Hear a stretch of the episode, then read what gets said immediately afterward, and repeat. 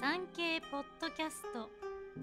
島唄のお休み前の百人一首。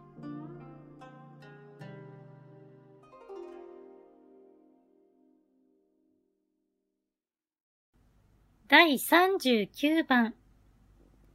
朝中の小野の篠原忍ぶれど。あまり手などか人の恋しき。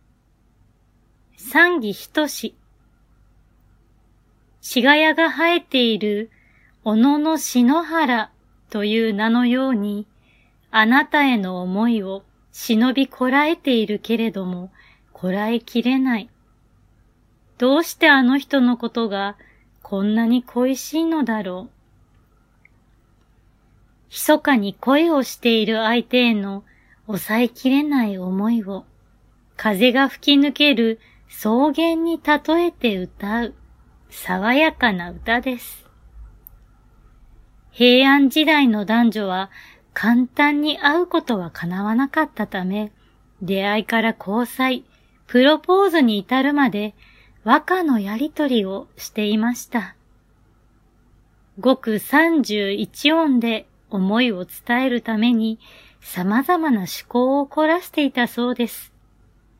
言葉のテクニックだけでなく、染めた和紙を使ったり、香を焚きしめた中で香りをつけたり、なんともロマンチックです。